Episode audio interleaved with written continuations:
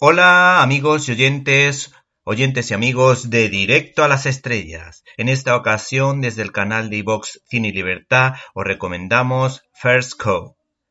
Los padres del género literario de las novelas del western, en primer lugar, son Mark Twain, que nos hizo a todos disfrutar con las aventuras de Tom Sawyer y Huckleberry Finn, y en un segundo plano, en un segundo momento, está Owen Wister, que según un especialista como Alfredo Lara, sentó las bases que definieron el género. First Cow está ambientada en esa época, concretamente en 1820, siendo la adaptación de The Half-Life eh, Media Vida del escritor John Raymond. La encargada de llevar a buen puerto este trabajo ha sido la cineasta Kelly Reichardt, autora de Wendy y Lucy, Mix Cutoff o All Joy, que es una de las estrellas del cine independiente americano junto a Jason Reitman, al que recordamos por Juno, la película provida más taquillera de este género, que nos invita a defender la vida por pequeña que sea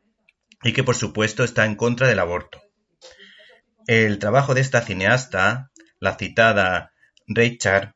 es minimalista, muy detallista, intenta que todo se ajuste al periodo histórico que intenta reflejar, aunque con matices como veremos más adelante, y sus referentes han sido,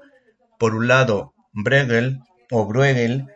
en la pintura y otros autores de novelas del oeste como Cuentos de la Luna Pálida y la trilogía de Apu. Como apunte interesante hay que decir que, por ejemplo, Terrence Malick para hacer sus películas también mm, se apoya en grandes pintores del siglo XIX y del siglo XX. El trabajo con los actores de esta realizadora es brillante, a pesar de no ser actores muy conocidos como John Magaro y Orioli, pues sus sobrias interpretaciones se ajustan a la realidad contando una historia de amistad interracial entre un chino y un pastelero americano que intentan prosperar en la tierra de los sueños. De hecho, la película arranca con un poema de William Blake que versa sobre el tema, tal que así: el pájaro, un nido, la araña, una tela, el hombre, la amistad. El pero que podemos poner a esta producción de impresionante fotografía es el ritmo lento de algunos momentos, pues se recrea demasiado en algunas escenas que muestran la naturaleza salvaje, la naturaleza en estado puro, que pueden llegar a exasperar. Sin embargo, por otra parte, la cinta hace honor a esa célebre frase de un amigo es un tesoro, pues estos dos pícaros poco a poco se van conociendo y ordeñan una vaca todas las noches robándosela al ricachón de la zona para poder cocinar buñuelos y venderlos en el pueblo.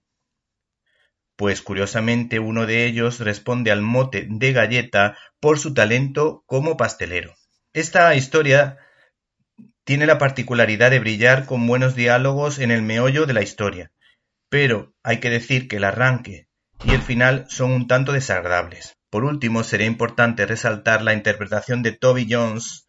recordado por su personaje de Truman Capote en Historia de un crimen junto a Sandra Bullock, haciendo en este caso de exquisito señorito british, de señorito británico y bordándolo con una pronunciación excepcional, sobre todo si lo escuchan, lógicamente, en versión original.